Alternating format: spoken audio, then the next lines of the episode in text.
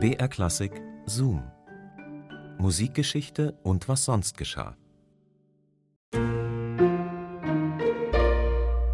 Ameisler, Sandmann, Rohrpostbeamtin, Bremser oder Kaffeeriecher. Nie gehört? Oder höchstens mal im Zusammenhang mit alten Geschichten. Das ist kein Wunder, denn das sind alles Berufsbezeichnungen, die es heute nicht mehr gibt. Aber erstmal hallo und herzlich willkommen zu unserem Podcast Zoom Musikgeschichte und was sonst geschah. Hier bekommt ihr Geschichten und Anekdoten aus der Welt der klassischen Musik und dafür wühlen wir uns durch das Radioarchiv von BR Klassik. Ich bin Christine und auch im Zusammenhang mit Musik gab es Berufe, die heute gar nicht mehr existieren. Zum Teil, weil sie einfach nicht mehr gebraucht werden, wie zum Beispiel der Lichtputzer. Der war zum Beispiel im Theater zuständig für die Überwachung der Kerzen, also als es noch kein elektrisches Licht gab. Und dann gab es aber auch Berufe, bei denen man eigentlich gar nicht so genau weiß, was die da gemacht haben. Was waren die Aufgaben in diesem Beruf? Was macht denn zum Beispiel eigentlich der Vogelfänger in Mozarts Zauberflöte genau? Also außer vielleicht Vögel zu fangen. Oder der Figaro in Rossinis Barbier von Sevilla. Der, um den es heute geht, der schneidet jedenfalls weder Haare noch fängt er Tiere ein, aber reden schwingen kann er genauso. Und die Leute, die hören ihm zu. Jedenfalls die in den Hinterhöfen von Wien. Die Genremalerei des Biedermeier, Bilderbögen oder illustrierte Kalender, aber auch die Volksstücke von Nestroy und Raimund haben sie bekannt gemacht. Die Wiener Volkstypen wie das Waschermadel, den Kohlenbauern, die Geißmilchfrau, die Naschmarktstandlerin oder den Brezenmann. Lumpen, Flaschen, Papier. Dieser Ruf eines Altwarentandlers tönte des Öfteren in den Wiener Pawlatschenhöfen. Auch Scherenschleifer, Kesselflicker, Drahtbinder, Lavendelweiber oder Rosshagkrempler boten dort ihre Waren oder Handwerksleistungen feil. Musikalisch konnte man Straßensänger, Harfenspieler, Zitterschläger oder Drehorgelmänner antreffen. Und noch eine Wiener Volkstype gab es. Dieser Mann war bestrebt, in seinem ganzen Auftreten Würde und Feierlichkeit auszudrücken. Er hatte zumeist eine Brille auf der Nase und eine Glatze auf dem Schädel. Der lange Bratenrock war allerdings nicht salonfähig und der Zylinder war ebenso kahl wie sein Schädel. Seine Vortragsweise verriet gewöhnlich keine hervorragende Bildung, was den über- und übersalbungsvollen Ton nur noch mehr kompromittierte aber man lauschte ihm doch mit Andacht und behandelte ihn respektvoller als die anderen Straßenfiguren. Und für seinen Vortrag bekam dieser Vagant, dieser Almosengänger, ein paar Kupfermünzen. Die Hausfrauen oder Dienstmädchen schlugen das Geldstück in ein Papierfätzchen ein und warfen es dem Mann im Hof zu. Doch was war das für ein Hörgenuss?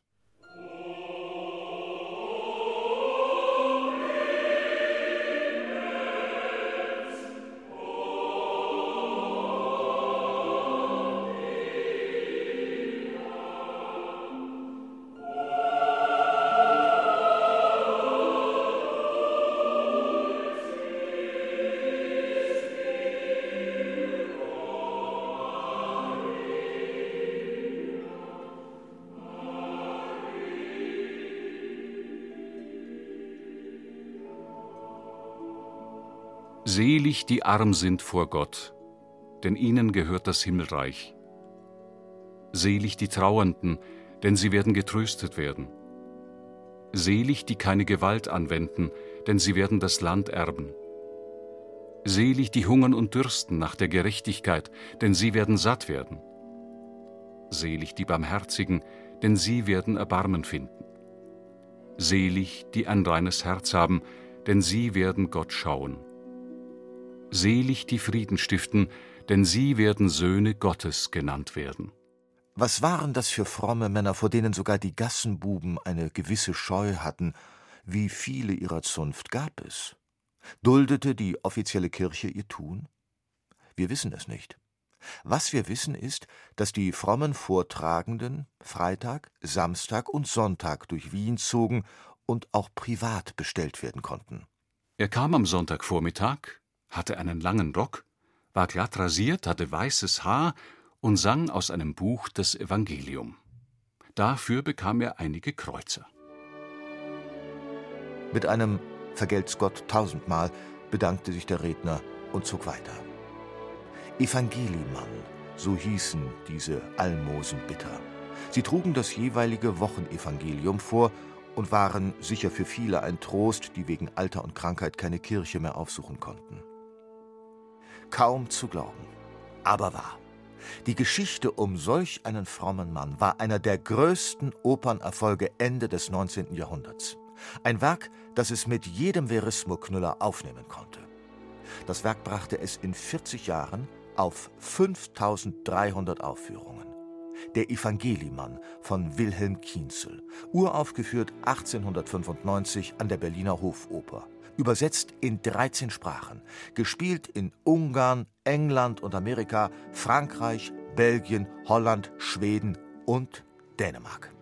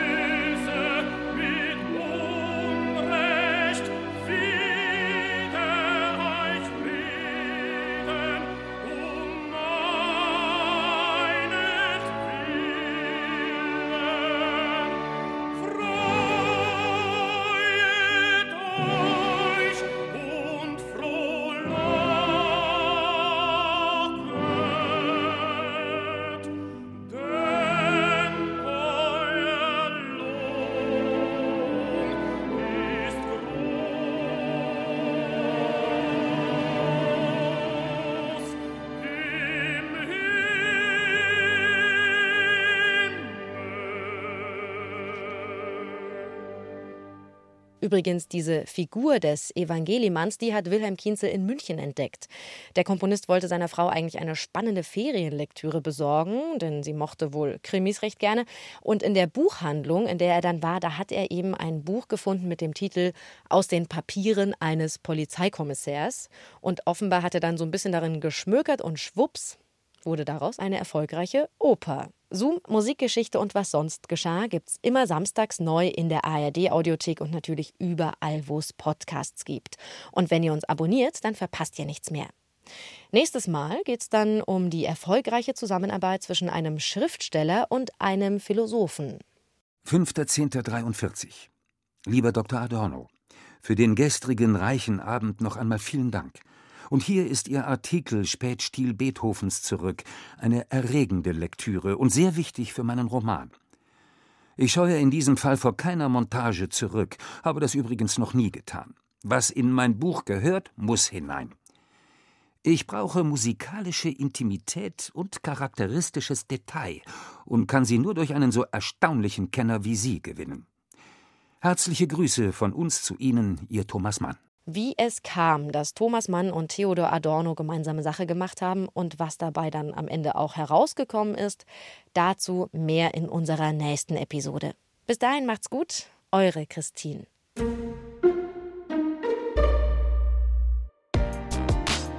Hallo, mein Name ist Marie Jacot und ich bin Dirigentin.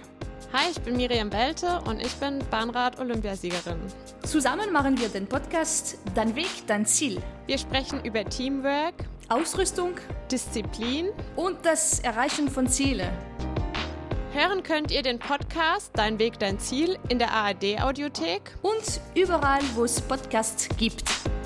Dein Weg, dein Ziel. Präsentiert von BR Klassik.